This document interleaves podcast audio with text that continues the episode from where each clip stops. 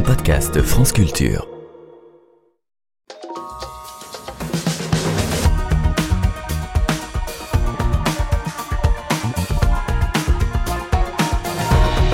Claire Tabouret, Kader Atia, Sophie Cal, Robert Combas, voilà quelques-uns des artistes français vivants les mieux cotés sur le marché de l'art.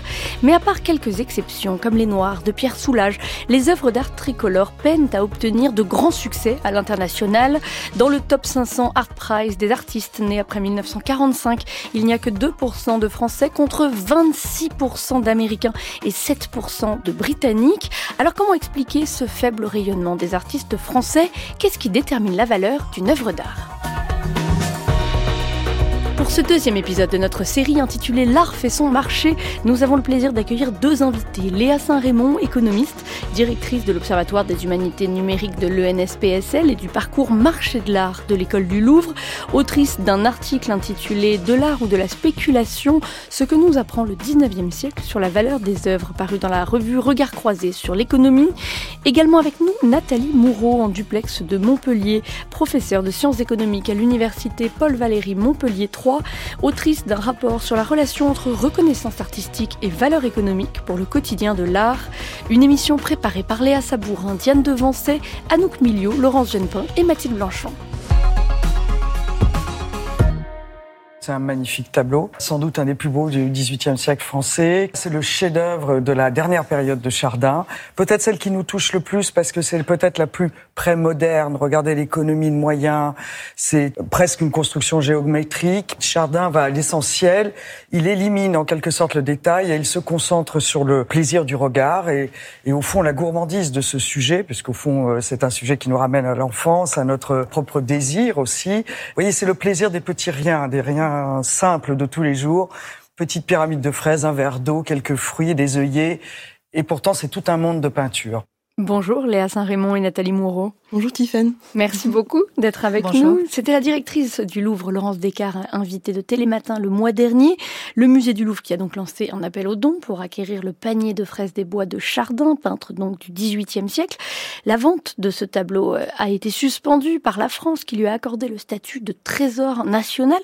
Au nom de quoi? Un bien culturel peut-il être classé trésor national, Léa Saint-Raymond? Ben, Laurence Descartes l'a très bien dit. En fait, il y a des raisons euh, artistiques, euh, il y a des raisons aussi euh, géopolitiques. On a pas mal parlé aussi d'art tricolore, d'art français, donc dont Chardin serait un, fer de lance. en fait, le Louvre a classé ce bien comme trésor national parce que le Louvre n'avait pas les moyens pendant la vente aux enchères de d'avoir un droit de préemption parce que ce, le prix était de toute façon hors budget. Donc c'est pour ça que dans un deuxième temps, euh, la, le Louvre en fait la, et la France a refusé la demande de certificat d'exportation, donc entraînant le classement en tant que trésor national du panier de fraises. Et donc à partir de là, euh, la France, dont le Louvre en fait, a 30 mois pour régler le prix marteau qui a été fixé du, coup par ce marchand euh, new-yorkais. Donc euh, pour la modique somme en fait de 24,3 millions d'euros. Donc il y a 30 mois pour payer. Il y a eu un appel euh, aux dons. LVMH a donné 16 millions d'euros donc mécénat euh, du, de LVMH, donc il y a des réductions d'impôts, et euh, les amis, euh, la Société des Amis du Louvre, 500 000 euros, donc il manque quelques, quelques millions d'euros, c'est un financement participatif, un mécénat participatif pour régler la somme. C'est depuis 1992 que l'État français peut ainsi intervenir pour maintenir les trésors nationaux sur le territoire. il a fait usage plusieurs fois de ce droit, Nathalie Moureau oui, récemment d'ailleurs, il y a eu une autre euh, affaire avec euh, l'achat d'un caillebotte qui avait été également acquis par LVMH et ça pose une question de fond parce que euh, certes l'État n'a pas les moyens d'acquérir les moyens, mais l'acheteur bénéficie d'une déduction fiscale à hauteur de 90% de l'achat. Donc finalement, c'est quand même l'État qui va in fine payer une grosse partie de l'œuvre. Alors certes, il a des il a débourse pas tout de suite, mais il y a un manque à gagner pour lui qui est conséquent quand l'œuvre est tracée et classé trésor national. Et ce qu'il y a d'intéressant aussi dans ce que dans ce qu'on voit ici, c'est que vous parlez des, des prix des œuvres qui sont extrêmement chères et autres, mais dans l'histoire de Caillebotte, de son vivant, Caillebotte avait fait un leg euh, à l'État d'une partie de sa collection qui était une collection d'œuvres impressionnistes et l'État avait refusé cette collection en disant qu'il n'avait pas la place à l'époque, mais c'était surtout parce que sûrement il y avait des, des impressionnistes qui n'étaient pas reconnus. Et euh, quelques années plus tard, au contraire, on fait un appel aux dons pour acquérir une œuvre qui doit rentrer dans le patrimoine, euh, alors que bien des années plus tôt, on avait refusé euh, le don de, de, de l'artiste par rapport à des œuvres impressionnistes. Donc il y a, il y a une attitude de l'État qui sait peut-être pas reconnaître les, les, artistes importants de leur vivant et qui après se, cherche à se donner tous les moyens pour les faire entrer dans les musées. Alors, oui, allez-y, Nathalie. Alors, ceci étant, ce que je dis, c'est c'est pas tout à fait juste parce que c'était à l'époque que l'État n'avait pas su reconnaître l'art important de son temps et que depuis il y a eu un changement assez conséquent et euh, l'État intervient dans le soutien des artistes émergents de façon assez importante et on parle même de, syndrome Caillebotte en se disant peut-être qu'aujourd'hui les artistes rentrent très, très très vite dans les institutions publiques parce que l'État euh, s'est retrouvé un, peu bêta de ne pas avoir euh, su reconnaître à l'époque des artistes important de, leur temps. Il y a, a d'autres exemples. C'est le conservateur Pontier, qui était à l'époque le conservateur du musée d'Aix-en-Provence, qui avait dit que de son vivant, il n'y a aucun Cézanne qui rentrerait dans le musée.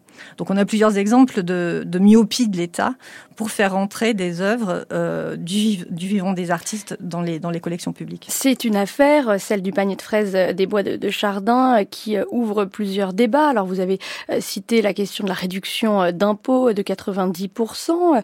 Léa Saint-Raymond, il y a aussi des voix qui s'élèvent et qui estiment que cette mesure de préservation des trésors nationaux pourrait déstabiliser l'ensemble du secteur en dissuadant mécènes et collectionneurs d'acquérir des œuvres. Qu'est-ce que vous en pensez? En fait, la question c'est pas pas acquérir ou pas acquérir. La question du mécénat, c'est celle de l'affectation de l'argent. C'est pas de l'argent perdu, c'est de l'argent en fait qui est réaffecté. L'impôt, en fait, le budget du coup euh, est euh, réaffecté. Donc la question c'est est-ce qu'il vaut mieux, disons, acquérir des euh, chefs-d'œuvre pour, euh, les musées, donc euh, affecter cet argent à, cela, ou bien affecter euh, l'argent public, le budget à d'autres questions, par exemple la démocratisation culturelle.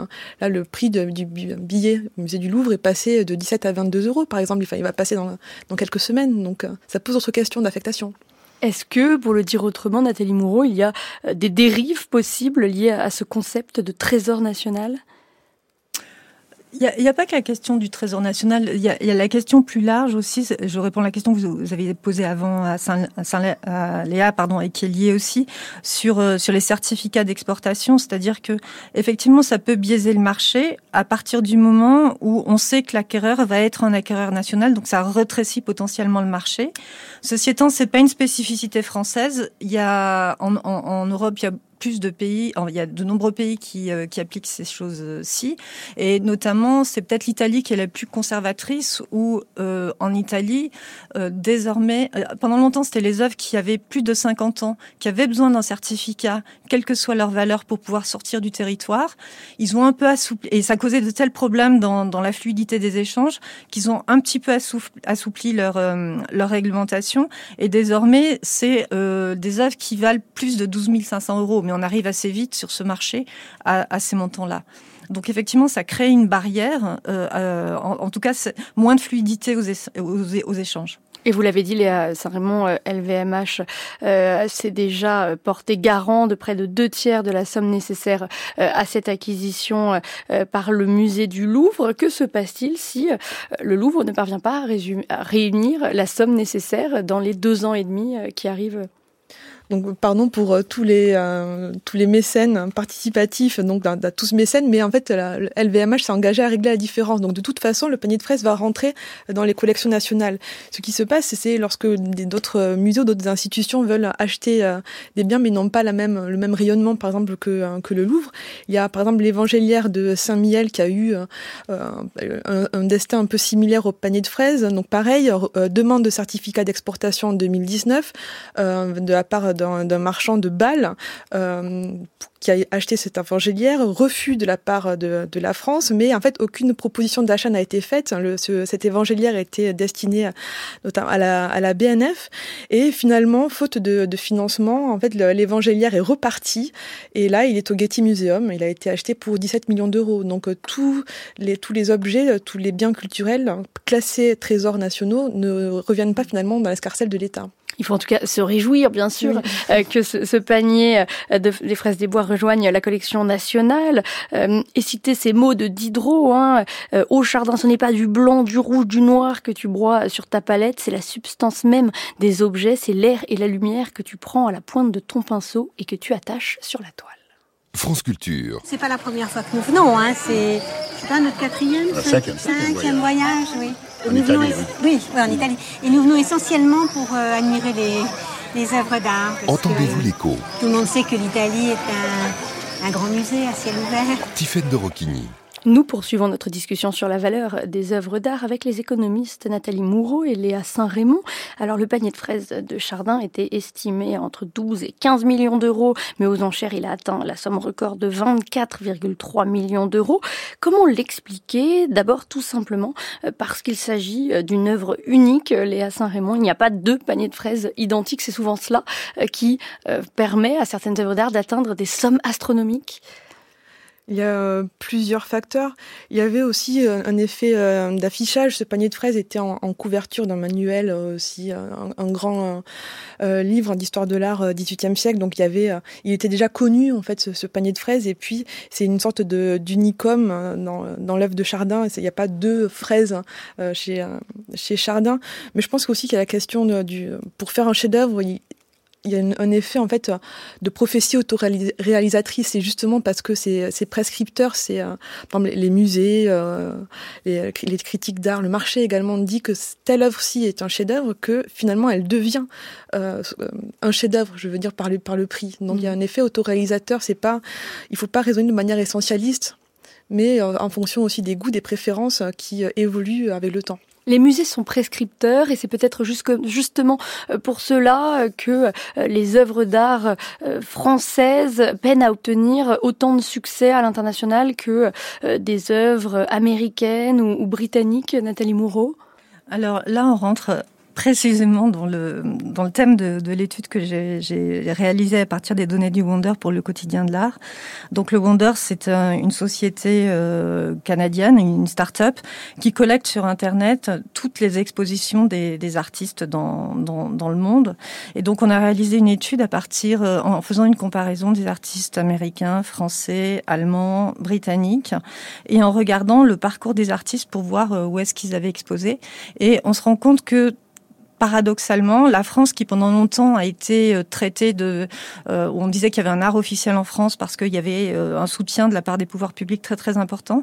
la France est de l'ensemble des pays celui qui soutient le moins en, termes d'exposition les artistes de son territoire. Alors on, peut être tout à fait heureux de ça en se disant il y a une très grande ouverture de la part des, institutions et des galeries françaises qui, dans ce qu'elles proposent, ben, proposent énormément d'artistes issus d'autres territoires, mais pose aussi la question de est-ce qu'il y a des, des, mesures qui sont mises en place pour permettre aux artistes qui, qui font partie de notre territoire de rayonner à l'international?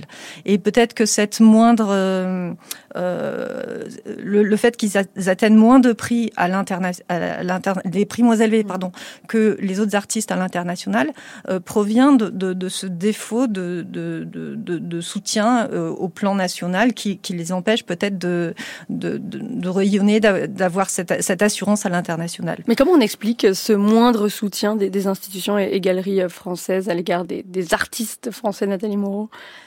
C'est une, c'est une chose, je, je vous avoue, j'ai pas la réponse, c'est très paradoxal, parce que la France est un pays qui est assez fier en fait de, sa culture euh, et, euh, on, nous accuse parfois d'être trop fiers et, euh, par rapport à d'autres pays. Et finalement, quand on, quand, on regarde ce qui se passe pour l'art contemporain, c'est pas le cas. Les pays qui sont les plus conservateurs par rapport à leurs artistes, ce sont les États-Unis, où à peu près 80% euh, des artistes qui sont exposés dans les musées américains sont des artistes américains. Alors ce qui s'est passé en France, c'est que dans les années 90, euh, euh, le seul acheteur, c'était quasiment l'État. C'est au moment où euh, il y avait très peu d'acheteurs français.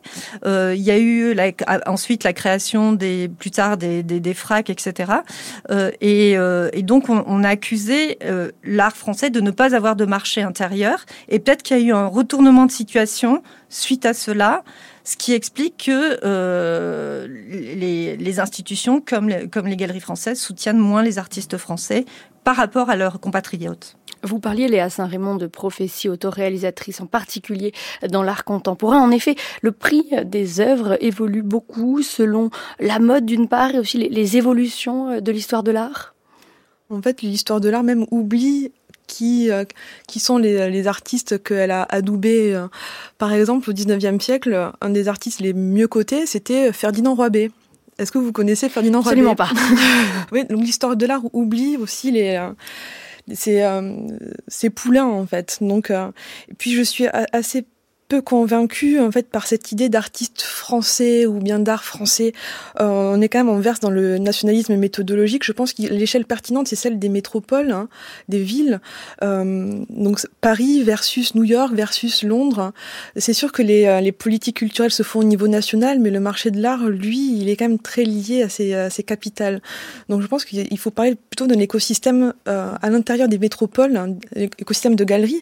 Et d'ailleurs, les, les très grandes galeries ont plusieurs implantations euh, à l'international. Même euh, si on prend par exemple euh, la galerie Perrotin, donc si on fait un cocorico, Perrotin est bien implanté dans le monde, même en Corée, par exemple. Donc, je ne sais pas si on, peut parler en fait de, pays à ce, niveau-là. Ce qui est sûr, c'est que les institutions publiques jouent un rôle essentiel dans la construction du prestige d'une œuvre, mais aussi un certain nombre de fondations privées, comme la Fondation Pinault, Léa Saint-Raymond.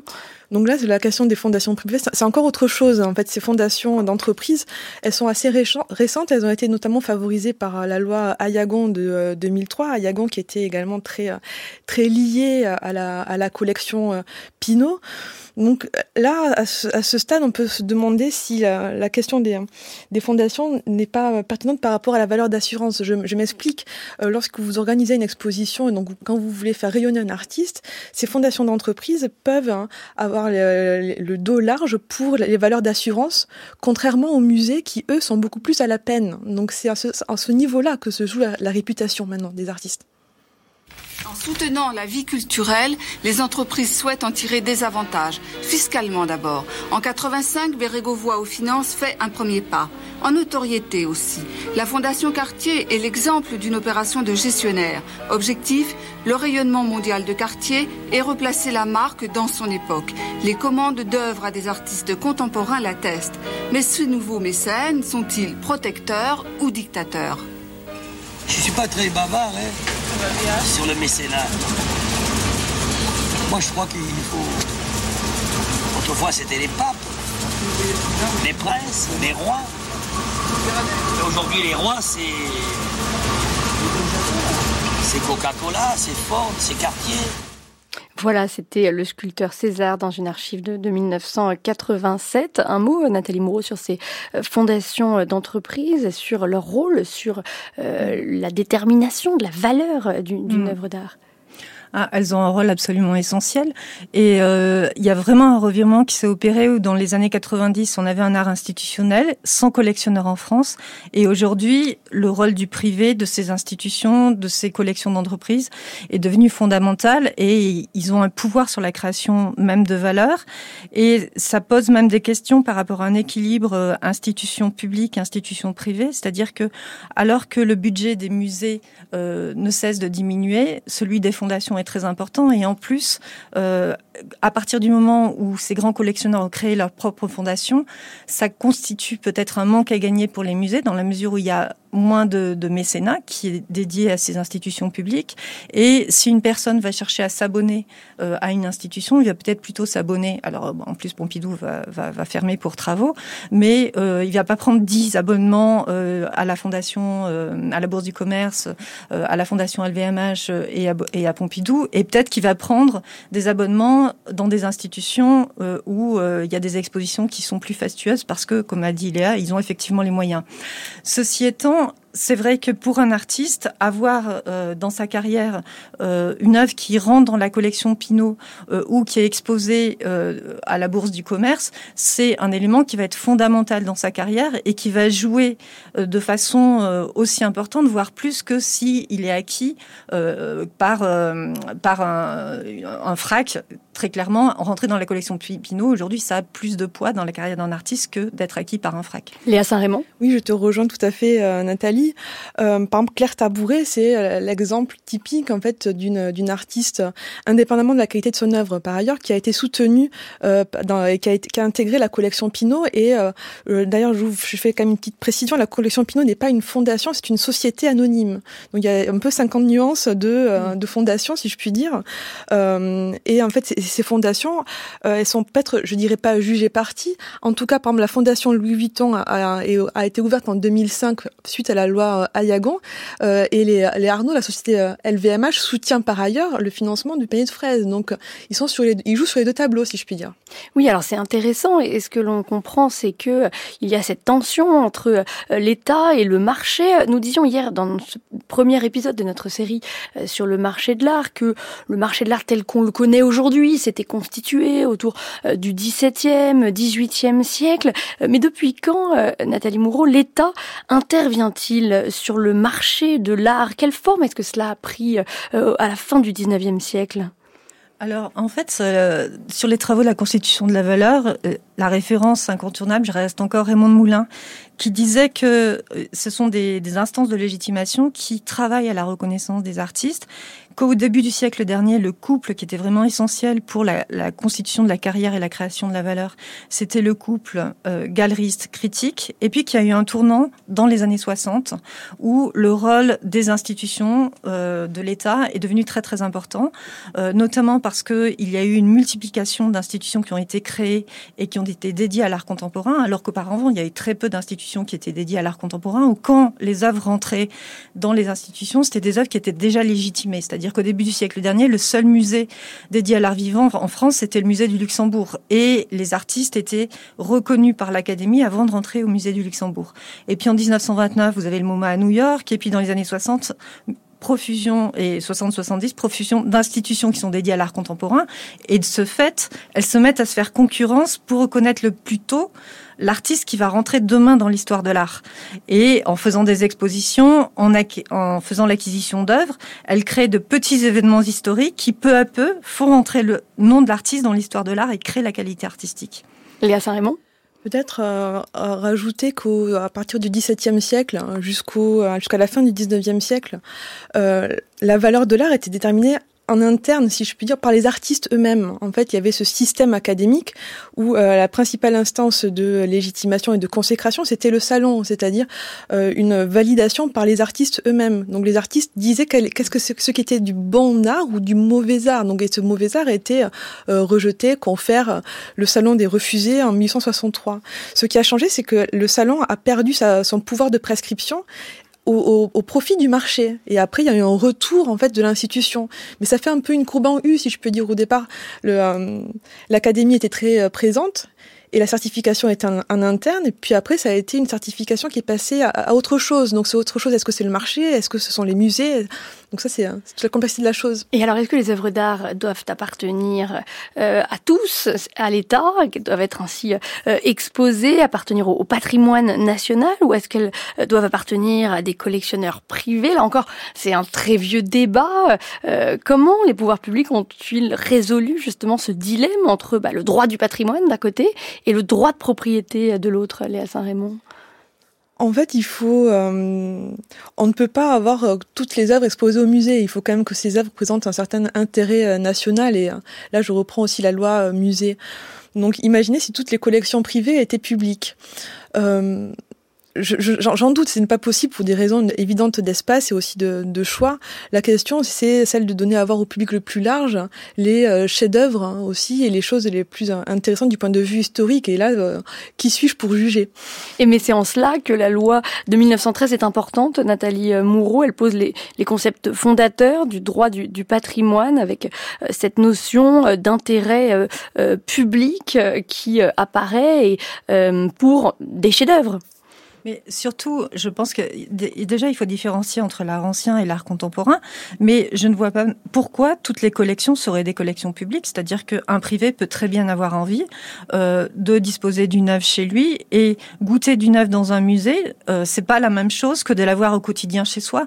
Donc, euh, toutes les collections n'ont pas euh, visé euh, à, à, rester de façon dans, dans, durable dans le patrimoine public. Et de façon intermédiaire, il y aurait même les art, il y aurait même autre chose qui sont les les artothèques qui permettent à, la fois des personnes qui ne sont pas fortunées euh, de, de, de prendre de façon temporaire une heure et d'en bénéficier chez elles. Donc en fait, il y a tout un continuum dans l'idée de s'approprier une œuvre, juste l'avoir dans un musée ou l'avoir de façon pérenne chez soi euh, en l'ayant acquise ou en l'empruntant dans une artothèque et en l'ayant de façon temporaire. Donc je ne pense pas qu'il faille réfléchir en se disant euh, une œuvre d'art, c'est nécessairement quelque chose qui doit rentrer dans le patrimoine.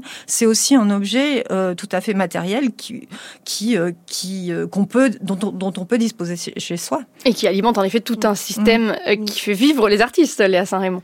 En fait, la question, c'est celle du statut de ce, de ce bien culturel. Donc, pour reformuler ce que dit Nathalie et pour aller dans, dans ton même sens, Nathalie, qu'est-ce que la, un bien culturel? À la, Pour l'État, ça peut être un bien tutélaire, c'est-à-dire un bien dont on encourage la consommation, d'où la nécessité de démocratisation culturelle. Mais c'est également, il ne faut pas l'oublier, un, bien de consommation.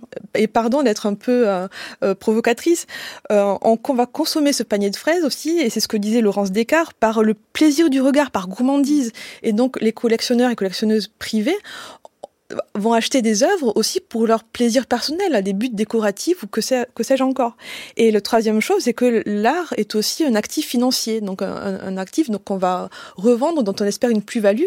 Donc il y a ces trois aspects de la culture comme bien tutélaire, bien de consommation, actif financier.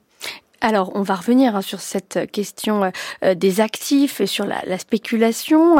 Euh, peut-être dire encore un mot sur ce qui détermine la, valeur d'une œuvre d'art. On a parlé de cet aspect euh, subjectif. On a dit que cela dépendait bah, des préférences culturelles, des interprétations personnelles, des effets de, de mode.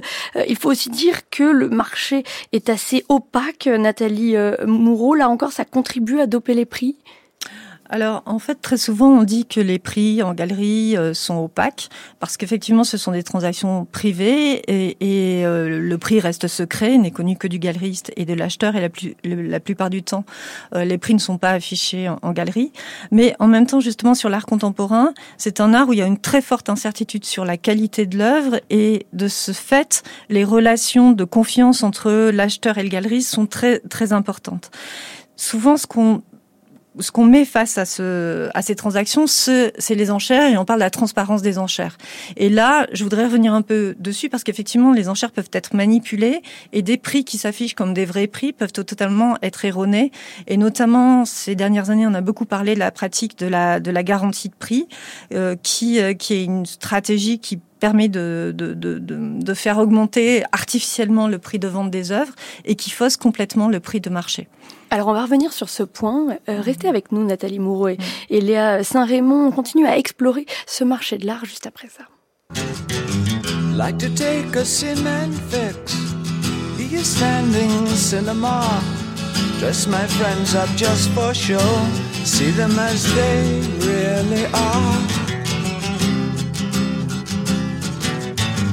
Put a people in my brain, two new pence to have a go. I'd like to be a gallery, put you all inside my show. Andy Warhol looks a screen, hang him on my wall. Andy Warhol, silver screen, can't tell them apart at all.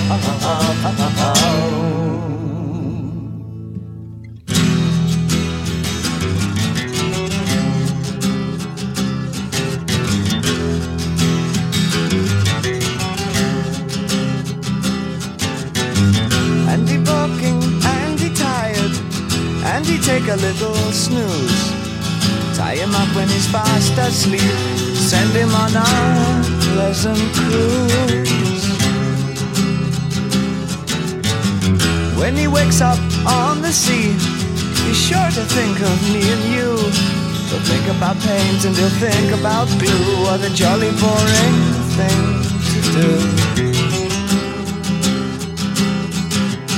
Andy Warhol looks a screen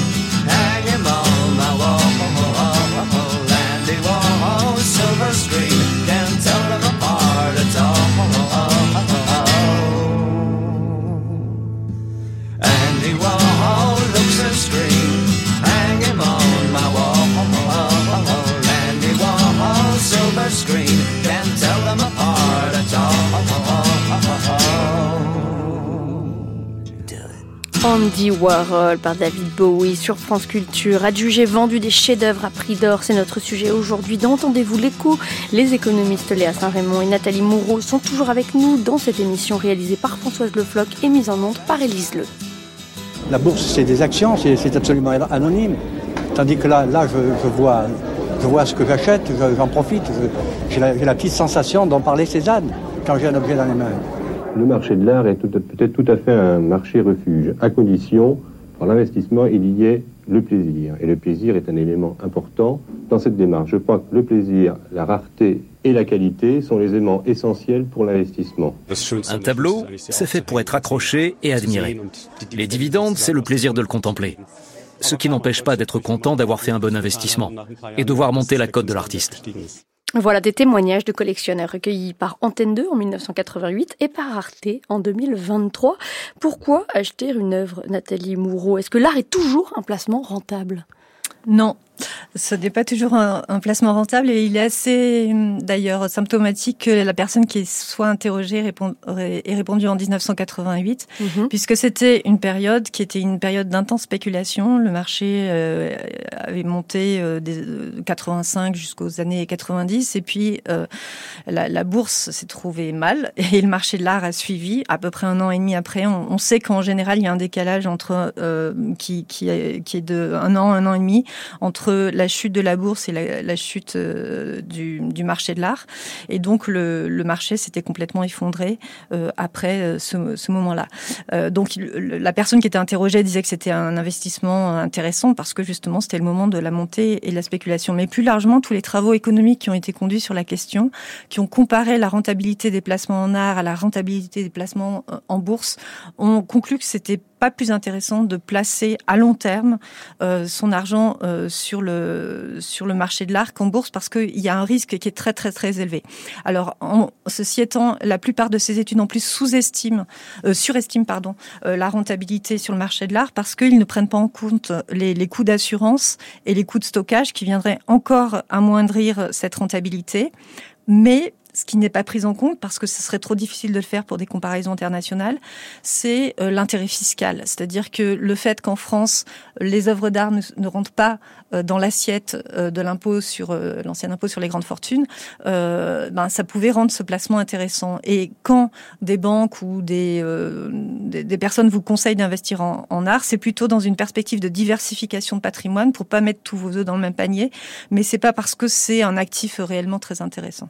Et justement, c'est la morale est là, c'est on bénéficie euh, du plaisir euh, esthétique qui vient euh, compléter la rentabilité financière. Oui, on peut donner un seul exemple. En, octobre, une œuvre de Modigliani, le portrait de Paulette Jourdain, a trouvé preneur à 34,8 millions de dollars et c'était 8 millions de moins que lors de son dernier passage aux enchères en 2015. un mot, Léa Sarament, sur les motivations des, des collectionneurs, motivations financières, mais c'est une motivation risquée. Ça, dépend en fait de, euh, du segment sur lequel on se place. Par exemple, euh, les NFT, le turnover était mais euh, Donc ces œuvres d'art numérique. J'irais pas jusqu'à dire œuvres d'art, en tout cas produits, je sais pas, produits spéculatifs, ça c'est sûr, puisque en fait le, la, remise sur le marché était très rapide, au contraire de l'art ancien euh, qui, lui, met beaucoup plus de temps à être remis euh, sur le marché. Donc tout dépend du segment. Et ce qui était très intéressant, c'est de, euh, au moment de l'enregistrement que vous avez passé, de parler de ce plaisir, rareté, qualité, mais aussi le plaisir de la contemplation.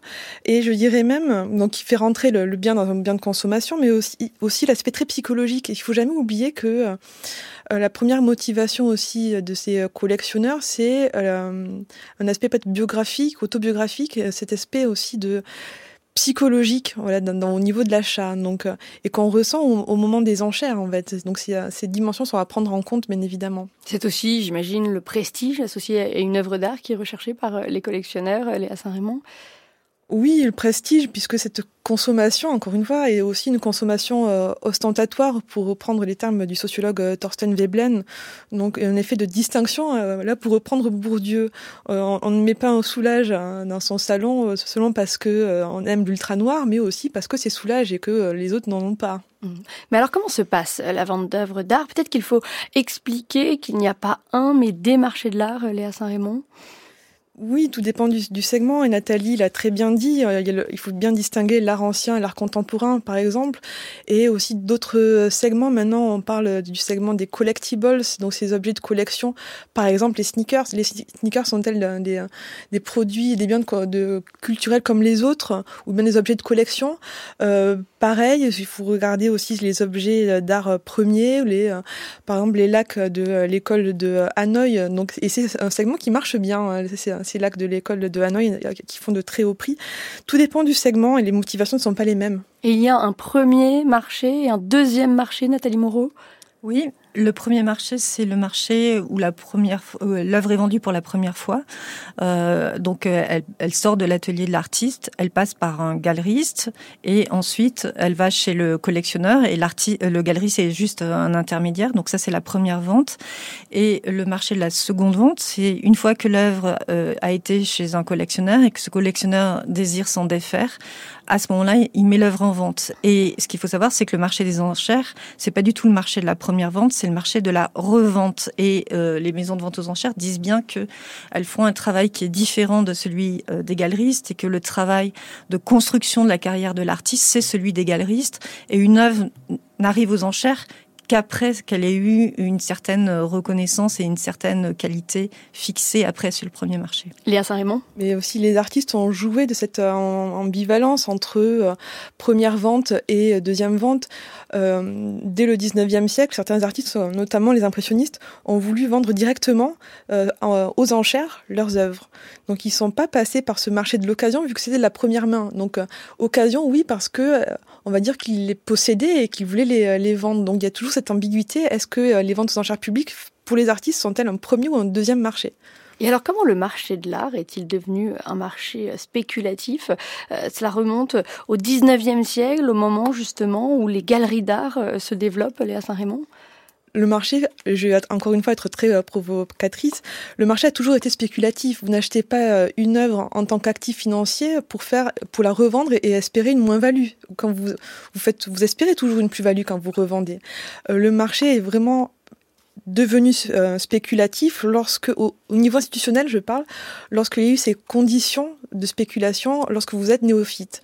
Euh, je m'explique, dans les années 1910, se sont développés des dictionnaires artistiques, des annuaires de cotes, où euh, un néophyte qui n'était pas habitué des, des, salles de vente pouvait savoir si a priori, un artiste, la, sa cote allait monter euh, ou non. Donc euh, ça s'est développé dans l'entre-deux-guerres jusqu'à Art Price aujourd'hui. Et quand vous regardez euh, le site internet, c'est presque, disons, un site pour un placement financier. Et en quoi les années 1910-1920 constituent un, un tournant? C'est un moment, en France notamment, où il y a une volonté de mieux protéger les artistes qui apparaît, Léa Saint-Raymond? Il y a plusieurs euh, choses et euh, je pourrais pas résumer, disons, ma, thèse en une minute, mais ce qui s'est passé, c'est un moment de, de, crispation. Les artistes, euh, disons, vraiment, enfin, vieux ou bien fraîchement décédés, euh, sur le segment moderne, se vendaient beaucoup plus et beaucoup mieux que les jeunes. Donc, il y a une crispation euh, presque générationnelle qui a abouti après-guerre à, à ce droit de suite hein, qui règle quelque, cho quelque chose comme le partage de la valeur ajoutée.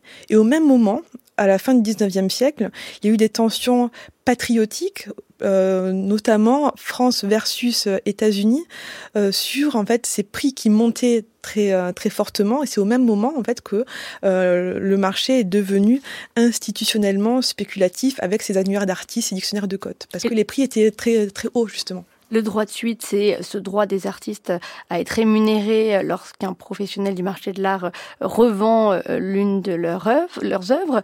Euh, et c'est un, un, droit qui fait débat aujourd'hui encore, euh, Léa Saint-Raymond? Là, je laisse la, la, le micro à, à Nathalie, qui est beaucoup plus spécialiste que moi. Nathalie Moreau? Oui, c'est un droit qui fait débat encore. Euh, en fait, c'est un droit qui n'est pas appliqué partout dans le monde, qui, euh, qui est appliqué euh, en, Europe. Euh, et justement, la sortie de, la Grande-Bretagne de l'Union européenne pose la question de savoir est-ce qu'ils vont continuer à appliquer le droit de suite ou pas. Euh, et il y a énormément de débats aux États-Unis où les, il y a des lobbying qui tentent de, de, faire appliquer ce droit de suite, et en Chine également, mais ce sont des pays qui n'appliquent pas le droit de suite. Et en fait, c'est en débat parce que c'est une minorité d'artistes en fait qui bénéficient de, de, de revente d'œuvres sur le second marché parce qu'il y a très peu d'artistes contemporains qui ont leurs œuvres qui passent sur le second marché. Donc en fait, il y a très peu d'artistes qui touchent des, des, des, montants, des sommes au titre du droit de suite. Et c'est un peu comme dans toutes les industries culturelles, c'est-à-dire que c'est une minorité d'artistes qui touchent les trois quarts du droit de suite. Ce sont par exemple Soulage évidemment chaque fois qu'une œuvre de les héritiers de Soulage, puisque ce droit de suite s'applique jusqu'à 70 ans après le décès de l'artiste. Donc les héritiers de Soulage, chaque fois qu'il y a une vente euh, de Soulage, touchent énormément au titre du droit de suite, euh, même s'ils ne possèdent pas l'œuvre. Et c'est un, un droit qui s'applique euh, que le prix de l'œuvre augmente ou diminue. De toute façon, ce droit est, payé euh, à l'artiste ou aux héritiers de l'artiste. France Culture, entendez-vous l'écho Tiffaine de Roquigny. Nous continuons à parler du marché de l'art, ce marché de l'art euh, dont on a dit qu'il était euh, particulièrement spéculatif. Euh, c'est cet aspect-là qui le rend très vulnérable aux crises, Nathalie Moureau il n'est pas si vulnérable que ça aux crises. C'est-à-dire tout à l'heure, on a parlé de la crise des années 90, où effectivement, euh, après que le, les, les, prix aient chuté en 92-93, ils ont mis beaucoup de temps à remonter. Il a fallu attendre 96-97 avant que le marché là retrouve une santé. Si on compare cette crise-là avec la crise des subprimes qui a, a eu en, en 2007, euh, le marché de l'art s'est effondré, de, mais de façon euh, très brève, c'est-à-dire qu'il a repris un an après. Été euh, une reprise qui a été totalement différente de ce qui s'était passé dans les années 90, tout simplement parce que le contexte international a énormément changé. Il y a une explosion du nombre de milliardaires dans le monde euh, depuis les années 2000, et si des personnes ont été touchées par la crise, c'est pas l'essentiel de ces milliardaires et euh, euh, en fait, quand on regarde l'évolution des prix aux enchères, ce sont une minorité de transactions qui fait euh, la, la, la, majorité de la valeur de l'art. C'est-à-dire qu'il y a un nombre très réduit de transactions qui se font à 10 millions, 20 millions, 50 millions, voire plus d'euros et de dollars. Et c'est sur l'art contemporain, c'est pas comme sur l'art ancien, comme, comme, comme Chardin. C'est vraiment sur, sur des artistes vivants qui a, qui a cette spéculation. Et ces prix sont le fait d'une minorité d'acheteurs et bien évidemment évidemment, il faut une multiplicité d'œuvres qui sont vendues à 10 000, 50 000 euros pour contrebalancer ça. Donc, si ces acheteurs milliardaires disparaissaient du marché, le marché s'écroulerait complètement. Mais comme euh, au moment des crises, ces acteurs sont restés, euh, bah, en fait, le marché a repris très très rapidement.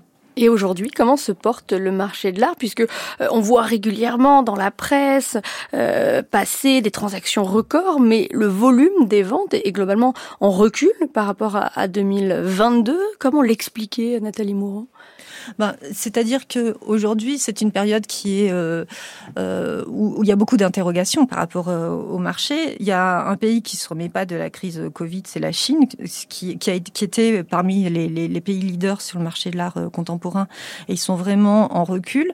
Et ensuite, pour le reste, eh bien, la situation internationale fait qu'il y a énormément d'incertitudes et il y a des fluctuations et il y a des acteurs qui tirent plutôt bien leur, leur épingle du jeu. Ce sont les, les grosses galeries, ce qu'on appelle les méga galeries, euh, donc qui étaient citées tout à l'heure par euh, par Léa, euh, Gagossian, Perrotin, Zerwirtz, Werner, etc., qui se sont installés à Paris ou qui pour Perrotin étaient déjà là. Par contre, pour les autres galeries qui sont de taille moyenne ou plus petite, la situation est pas si florissante que ça. Oui, ce sont les acheteurs modestes qui se font plus rares aujourd'hui, Nathalie Moreau? Euh, modeste, je sais pas si euh, oui, en tous les cas, ces galeries-là ont du mal. Euh, modeste à, à l'échelle de l'art, c'est-à-dire des œuvres entre 2000 et 4000 euros, ce qui reste considérable. Mais, mais vous voyez ce que je veux dire. Oui, oui, tout à fait. Euh, mais c'est vrai que c'est difficile pour ces galeries parce que bon, il y a peut-être moins, moins d'acheteurs, mais aussi elles ont à faire face à des frais qui sont énormes. Euh, la participation à une foire internationale pour une galerie, ça, ça monte facilement à, à 30 000, 40 000 euros. Euh, donc du coup, il faut effectivement qu'elles qu qu vendent beaucoup à côté pour pouvoir assumer ses frais et sachant que quand il y a une vente d'une œuvre, la galerie prend 50% et les 50% restants sont pour l'artiste. Alors parfois on peut trouver euh, euh, que c'est beaucoup de prendre 50% pour la galerie, mais au vu des charges qu'elle assume et euh, des, efforts qu'elle fait pour développer la carrière de l'artiste, ben, elle a bien besoin de ces 50%. Mais il semble qu'il y ait un, un, ralentissement tout de même après deux années euphoriques qui ont suivi le Covid, selon le dernier rapport Anne Bezel UBS qui a été publié le 2 novembre, donc le mois dernier. Les, les super riches ne consacreraient plus que 19% de leur portefeuille à l'art contre 24% en 2022. Un ralentissement qui est lié tout simplement à, la conjoncture économique, Nathalie Moreau? Bah Exactement. Eh ben, on n'est pas encore sur un retournement hein, de, de, de, situation, mais il y a effectivement un ralentissement et euh, tous les observateurs regardent le marché en se demandant ce qui va se passer. Très souvent, on se fie sur les grandes foires internationales où on interroge toutes les galeries en disant qu'est-ce qui s'est passé, est-ce que ça s'est, vous avez fait de bonnes affaires, etc. Mais il est de tradition pour les galeries de, de répondre toujours que les affaires ont été très bonnes euh, en foire et tout le monde sait que, qu'elles mentent. Euh, même les galeries euh, le disent eux-mêmes. Hein, personne ne va dire lors d'une foire internationale que nous n'avons pas fait de bonnes affaires. Mmh. Euh, mais euh, effectivement, il y a un ralentissement euh, qui, est dû, euh, bah, de toute façon, aux différents. Enfin, pour l'instant, c'était la guerre Russie-Ukraine qui, crée des, des, économiques et qui a des impacts sur le marché de l'art, bien évidemment. On a parlé de la vulnérabilité euh, aux crises de ce marché de l'art.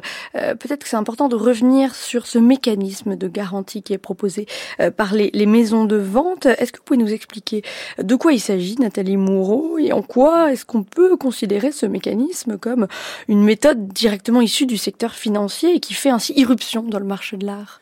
Alors, elle fait pas vraiment éruption parce qu'elle elle était, disons qu'elle s'est développée parce qu'elle a été euh, insérée euh, depuis assez longtemps par euh, par Sotheby's, euh, mais elle n'était pas appliquée de, de, façon aussi importante qu'aujourd'hui. Donc, qu'est-ce que c'est que le, mécanisme de, la garantie? Tout simplement, c'est les maisons de vente aux enchères Sotheby's et Christie's qui sont les, les deux dominantes sur le marché, qui se font concurrence et qui cherchent à attirer les œuvres les plus importantes. Donc, si vous êtes un collectionneur, je vais vous dire si vous me confiez votre œuvre, je vous assure que ça fera euh, au minimum 60 millions d'euros. Euh, quel que soit le résultat de l'enchère, je vous donnerai 60 millions d'euros. Donc euh, la, la, maison de vente, si l'œuvre n'atteint que 40 millions d'euros en vente aux enchères, va devoir sortir de sa poche 20 millions d'euros pour le donner à la personne qui l'a confié l'œuvre à vente. Donc elle prend un risque énorme en faisant ceci.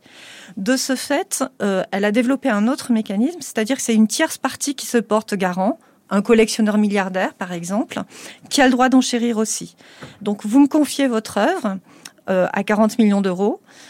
Euh, si euh, la personne qui se porte tient garant, le collectionneur, a enchéri jusqu'à 60 millions d'euros, il, va, il va payer juste 60 millions d'euros alors que, je dis juste entre guillemets, alors que si c'était une autre personne, par exemple vous qui avez enchéri, vous devriez payer 60 millions d'euros plus 20% de frais qui sont versés à la maison de vente aux enchères. Mais on, comprend, pardon de vous couper, Nadim Moreau, mais que les maisons, les grandes maisons de vente euh, prennent des risques euh, très importants. C'est ce qui explique que, par exemple, la maison de vente qui avait été lancée par Bernard Arnault, euh, Philips, est échouée Exactement.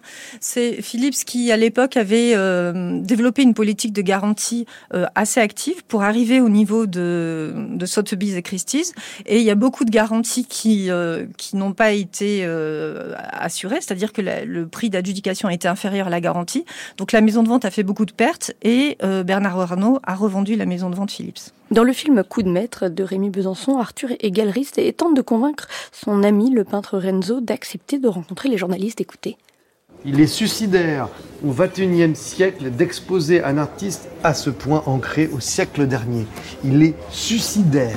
Et, je ne dis pas les autres, hein, parce que voilà.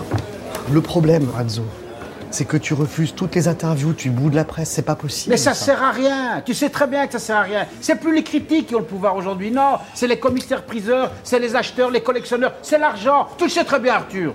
Justement, excuse-moi, mais les collectionneurs, les commissaires-priseurs et les critiques, eh ben, ils veulent te rencontrer. T'es même pas venu à ton propre vernissage ma faute, je suis agoraphobe. Et oui, les commissaires-priseurs jouent un rôle essentiel et c'est parce que la France a tardé à déréguler le statut de ces acteurs incontournables du marché qu'il n'existe pas dans l'hexagone d'équivalent de Christie's ou de Sotheby's, Nathalie Moreau? Alors, il y a Sotheby's et Christie's qui se sont installés depuis 2000, mais effectivement, il y a eu un décalage entre l'évolution des maisons de vente françaises et euh, les maisons internationales. C'est-à-dire que jusqu'en 2000, en France, pour être commissaire-priseur, c'était un monopole. C'est-à-dire le commissaire-priseur était un officier ministériel et il n'avait le droit d'exercer que dans un lieu donné. On était commissaire-priseur à Paris, on avait le droit de tenir le marteau à Paris et pas euh, à Nice ou Montpellier.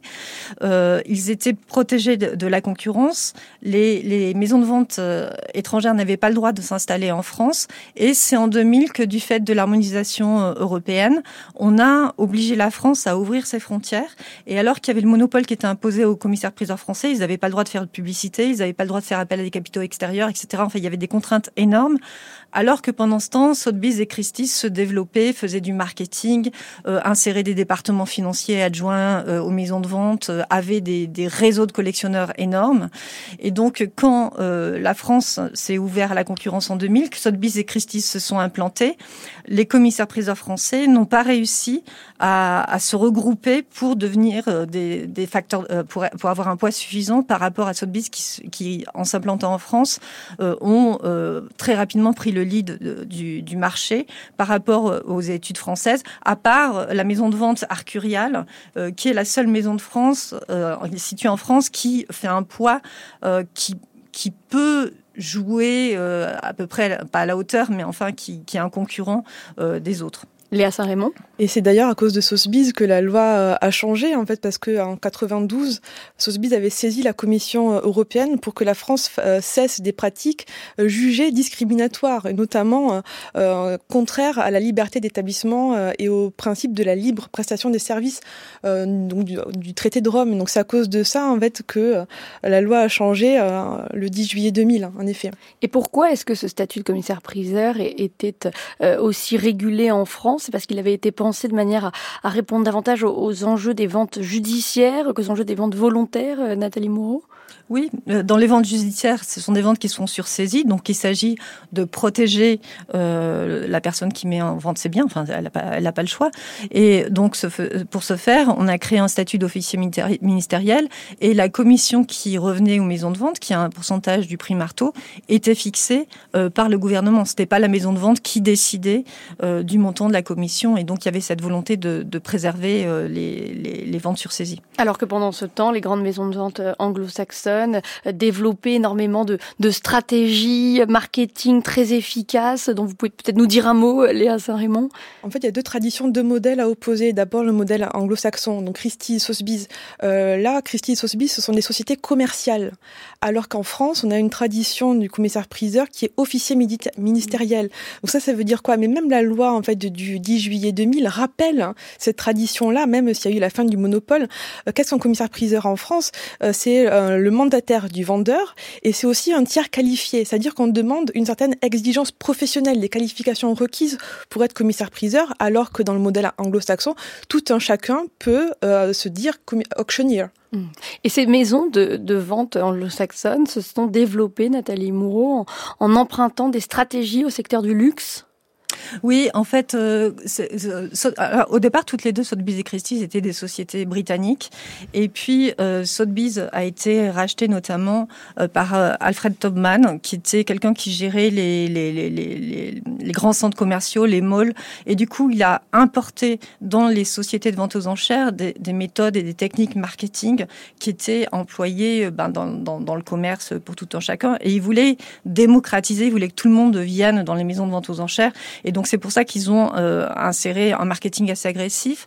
Euh, et euh, aujourd'hui, de, de, de, plus en plus. Alors, euh, ça, ça, c'est par euh, des vidéos qui sont diffusées partout dans le monde, euh, les voyages d'œuvres, euh, des catalogues qui sont extrêmement très bien faits, très onéreux, des prêts d'argent aux personnes qui veulent enchérir. il y a eu énormément de, de, développement de stratégies de la part et, et également les, les, prix garantis qui sont très importants dans les stratégies des, des, maisons de vente aux enchères.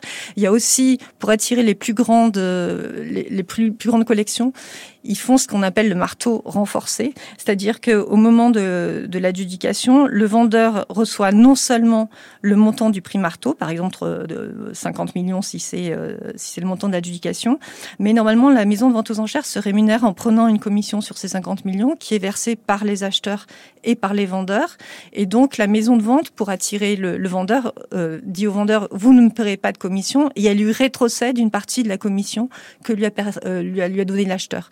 Donc euh, ça aussi, c'est une stratégie qui est utilisée par les maisons de vente euh, pour attirer les grosses collections et qui fait qu'à l'arrivée, elles n'ont pas forcément des résultats très importants, même si elles ont des, des chiffres d'affaires très importants. Et est-ce que c'est cette dérégulation tardive qui a pour effet ce relatif manque de succès des artistes français à l'étranger pour vous, Nathalie Moreau? Non, ça n'a rien à voir. Parce que justement, la carrière des artistes se fait plutôt sur le, sur le premier marché, qui est le, mm. qui est le marché de la construction de carrière avec les galeries, avec les institutions. Et euh, les enchères, ça arrive que dans un second temps. Et ce que disait Léa tout à l'heure en disant que les artistes jouaient avec les enchères, c'est tout à fait vrai, mais c'était euh, au début, c'était au début du siècle ou au siècle dernier. Aujourd'hui, le premier marché, c'est vraiment un marché de galeries, c'est pas un, un marché d'enchères. Ou peut-être pour le street art sur ce segment très particulier, mais les, vraiment les artistes arrivent aujourd'hui aux enchères qu'après euh, qu'ils soient passés par le système des galeries. La France est tout de même le quatrième acteur à l'échelle mondiale euh, sur euh, ce second marché, Nathalie Moureau, derrière les États-Unis, l'Angleterre et, la Chine en termes de volume d'échange oui, euh, elle est quatrième, mais assez loin. Euh, si mm. on regarde les pourcentages, euh, elle a plus, elle a plus que 5 ou 7% alors que les, les, trois premiers caracolent avec 30 ou 20% Donc c'est un quatrième, quatrième acteur qui est assez loin. Et ce qu'il faut voir quand même, c'est différencier justement la place marchande et la reconnaissance des artistes. Très souvent, on tend à le confondre, c'est-à-dire qu'on dit que les quatre premiers, c'est les États-Unis, le Royaume-Uni, la Chine et la France. Et donc on est très heureux de ça, mais c'est vraiment ces pays comme place marchande, c'est-à-dire que c'est là où se font des transactions, mais sont échangés des artistes français, britanniques, euh, allemands, etc. Les prix les plus chers se font aux États-Unis euh, et en Grande-Bretagne. La, la, France vient loin derrière. Donc ça, c'est pour le marché. Après, en termes de reconnaissance d'artistes, c'est-à-dire les artistes qui obtiennent les prix les plus les plus chers, euh, il y a l'Allemagne et l'Allemagne n'est pas reconnue comme une place marchande d'enchères. Par contre, ces artistes sont des artistes qui atteignent des prix très élevés sur le marché international et ont une très grande reconnaissance internationale. Donc c'est pas exactement la même chose d'avoir une place forte pour les transactions et une reconnaissance de la scène mm. nationale. Et ici aussi, je voudrais revenir sur ce que disait euh, Léa tout au début, euh, quand je parlais des pays. Euh, J'allais vite, effectivement, en parlant des, des, artistes français. Bien évidemment, il est erroné de parler d'artistes français en termes de nationalité. C'est la scène française dont il s'agissait, c'est-à-dire non seulement les artistes qui sont nés sur le territoire français, mais eux, également les artistes qui sont d'autres nationalités et qui développent leur carrière sur le, sur le, sur le territoire français. Un mot de, un mot de conclusion peut-être, Léa Saint-Raymond, sur ce décalage entre reconnaissance artistique et, et valeur économique? Peut-être donner la, la, parole aux artistes euh, de tout temps, même de, à partir du XVIIe siècle, même, et même avant, on l'a vu euh, hier, les artistes sont euh, des individus, des créateurs qui sont euh, mobiles, qui se déplacent de capitale en capitale, donc euh, il faut mettre peut-être plus parler d'écosystème plutôt que de nationalité d'artistes. presque dangereux de parler de nationalité d'artistes, comme le souligne aussi Nathalie. Merci beaucoup, euh, Léa Saint-Raymond et, Nathalie Moureau, de nous avoir ainsi expliqué euh, tous les mécanismes de ce marché de l'art, mécanismes euh, parfois complexes. Je renvoie les auditeurs à votre article, Léa Saint-Raymond, de l'art ou de la spéculation, ce que nous apprend le 19e siècle sur la valeur des œuvres, qui est paru dans la revue croisée sur l'économie. Il y a également un rapport, Nathalie Moureau, paru pour le, qui a été fait pour le quotidien Merci également à Mathis Ollier de France Bleu Héros. Baby, you're a temple, a diamond in the white snow. I'll write it with a pencil as I let the time go. There's no one